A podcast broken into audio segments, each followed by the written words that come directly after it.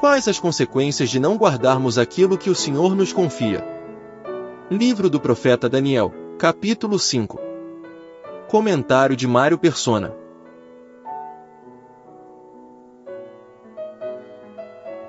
Em Romanos, capítulo 2, versículo 23. É interessante quando nós lemos uma passagem como essa de Daniel e buscamos um panorama mais amplo do que aconteceu ali. A Bíblia é riquíssima em nos ensinar uh, coisas que às vezes vão além até do que está na passagem, mas claro, não vão além do que ensina a palavra de Deus. Em Romanos capítulo 2, versículo 23, Paulo está aqui criticando os judeus. Ele diz: tu que, tu que te glorias na lei, desonras a Deus pela transgressão da lei. Porque, como está escrito, o nome de Deus é blasfemado entre os gentios por causa de vós. Isso é uma coisa muito solene que diz aqui, e ela, ela é repetida, que Paulo está citando passagens do Antigo Testamento, prova provavelmente ele cita Isaías 52, que diz: uh, O meu nome é blasfemado incessantemente todo dia. Tem uma outra passagem que diz: Eu santificarei o meu nome, que foi profanado entre as nações, o qual profanastes no meio delas. E as nações saberão que eu sou o Senhor, diz o Senhor Jeová, quando eu for santificado aos seus olhos. Então a, as nações profanaram o nome de Deus, e isso por causa do povo de Deus. É, é essa que é a parte interessante desse capítulo nosso. Porque se nós perguntarmos uh, como poderia esse, esse rei gentil uh, utilizar os utensílios de ouro e de prata, do versículo 2, havendo Belsazar provado o vinho mandou trazer os utensílios de ouro e de prata que Nabucodonosor, seu pai, tinha tirado do templo, que estava em Jerusalém, para que bebessem neles o rei, os seus grandes, as suas mulheres e concubinas. Quem patrocinou isso? Quem patrocinou essa festa, fornecendo todo, todos os utensílios para que fossem usados de uma maneira totalmente inversa àquela que Deus tinha determinado para aqueles utensílios? Quando a gente volta na história, eu creio que é o rei Ezequias, não é? Que, que mostrou tudo que tinha no seu palácio e tudo que tinha no templo para os seus inimigos. E Deus avisou Ezequias: tudo isso que você mostrou, eles vão buscar depois. Como que ele, ele se gabava da riqueza que havia em Israel. Uh, podemos até ir lá, é. 2 Reis, capítulo 20, versículo 13, versículo 12. Naquele tempo enviou Merodach, Baladã, filho de Baladã, rei de Babilônia, cartas e um presente a Ezequias, porque ouvira que Ezequias tinha estado doente. E Ezequias lhes deu ouvidos e lhes mostrou toda a casa de seu tesouro, a prata, o ouro, as especiarias, os melhores ungüentos e a sua casa de armas, e tudo quanto se achou nos seus tesouros, coisa nenhuma houve que lhes não mostrasse, nem em sua casa, nem em todo o seu domínio. Então o profeta Isaías veio ao rei Ezequias e disse: Que disseram aqueles homens e de onde vieram a ti? E disse Ezequias: De um país muito remoto vieram, de Babilônia. E disse ele: Que viram em tua casa? E disse Ezequias: Tudo quanto há em minha casa viram. Coisa nenhuma há nos meus tesouros que eu lhes não mostrasse.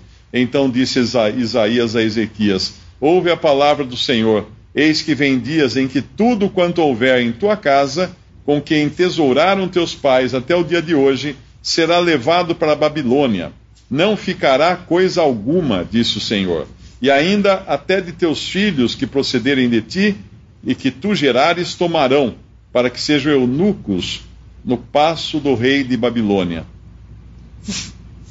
Isso aqui é, começa, na realidade, essa esse patrocínio da festa de Belsazar começou lá na, em Jerusalém, quando Ezequias, querendo uh, exibir né, o seu poder do seu reino, a sua riqueza, convidou o inimigo para observar tudo que ele tinha. E ali foi lavrado já essa sentença do profeta Isaías do que iria acontecer com todas aquelas riquezas. Mas quando a gente volta um pouco mais atrás, uh, por, por que Ezequias uh, teria dito, teria, teria feito isso, não é? Uh, se nós se nós voltarmos um pouco antes, no mesmo capítulo, nós vemos que ele estava doente. No versículo, versículo 1, naqueles dias adoeceu Ezequias de morte, e o profeta Isaías, filho de Amós, veio a ele e lhe disse: Assim diz o Senhor: ordena a tua casa, porque morrerás e não viverás. Então Deus já tinha avisado, esse era o plano de Deus para Ezequias: morrerás e não viverás. Então virou o rosto para a parede e orou ao Senhor, dizendo: Ah, Senhor, ser servido de te lembrar de que andei diante de ti em verdade, com o coração perfeito, fiz o que era reto aos teus olhos, e chorou Ezequias muitíssimo. Sucedeu, pois, que não, não havendo Isaías ainda saído do, do meio do pátio, veio a ele a palavra do Senhor, dizendo: Volta e diz a Ezequias, chefe do meu povo: Assim diz o Senhor, Deus de Davi, teu pai, ouvi a tua oração, vi as tuas lágrimas Eis que eu te sararei, ao terceiro dia subirás à casa do Senhor, e acrescentarei aos teus dias quinze anos. E das mãos do rei da Assíria te livrarei, a ti e a esta cidade, e ampararei essa cidade por amor de mim e por amor de Davi, meu servo. E aí então é, é contado aqui como que aconteceu essa cura de Ezequias. Mas o, o ponto aqui é que Deus tinha determinado um tempo de vida para ele e um tempo de vida muito bem sucedida. Ezequias, nesse tempo de vida, ele agradou o Senhor, ele, ele fala isso e era verdade.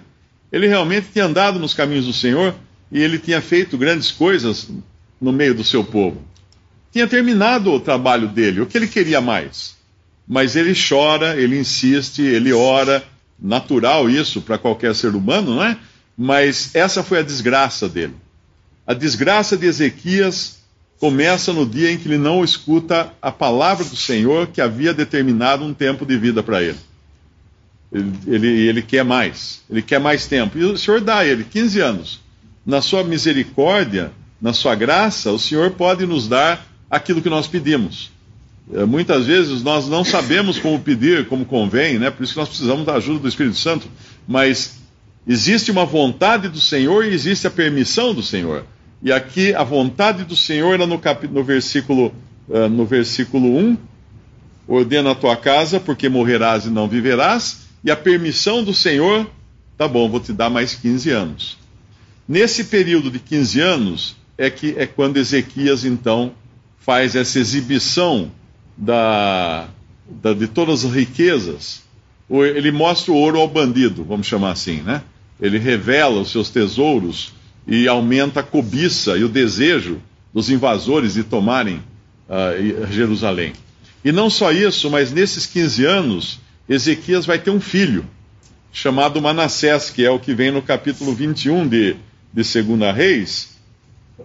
No versículo 2 fala assim: Fez o que era mal aos olhos do Senhor, esse Manassés, conforme as abominações dos gentios que o Senhor desterrara de suas possessões e diante dos filhos de Israel porque tornou a edificar os altos que Ezequias, seu pai, tinha destruído, levantou altares a Baal, fez um bosque como que fizera Acabe, rei de Israel, se inclinou diante de todo o exército dos céus e serviu e o serviu.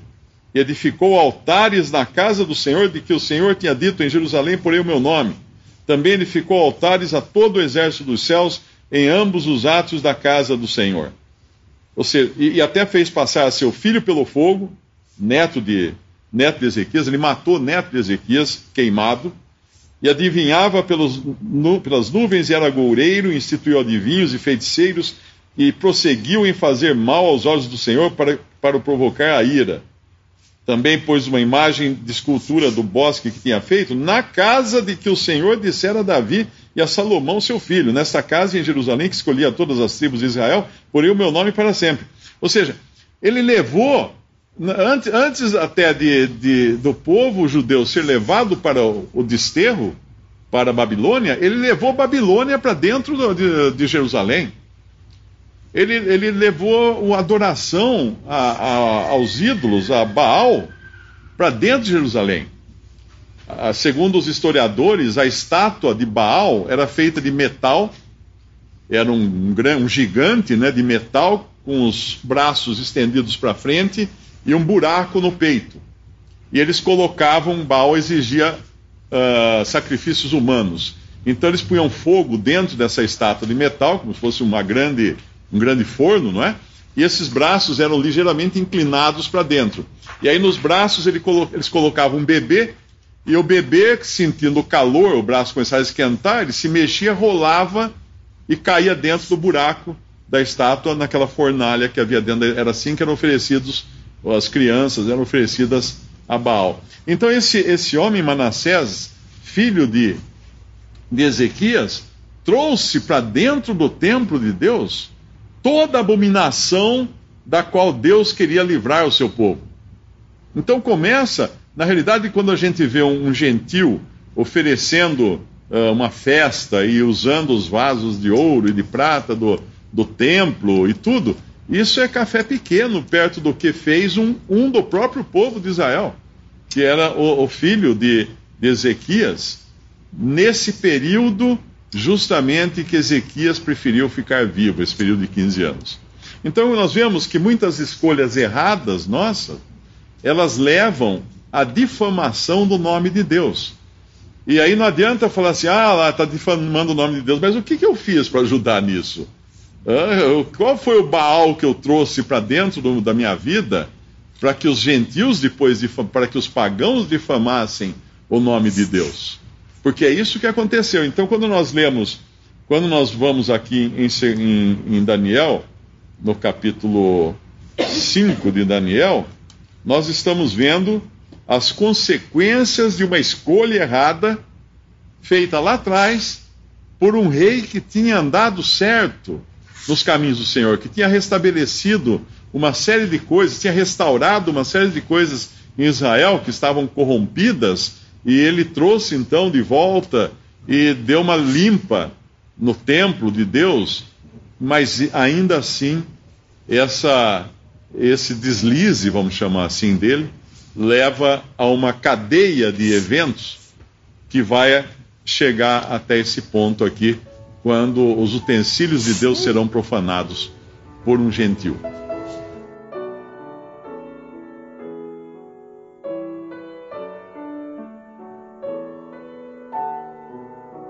Visite respondi.com.br. Visite também 3minutos.net.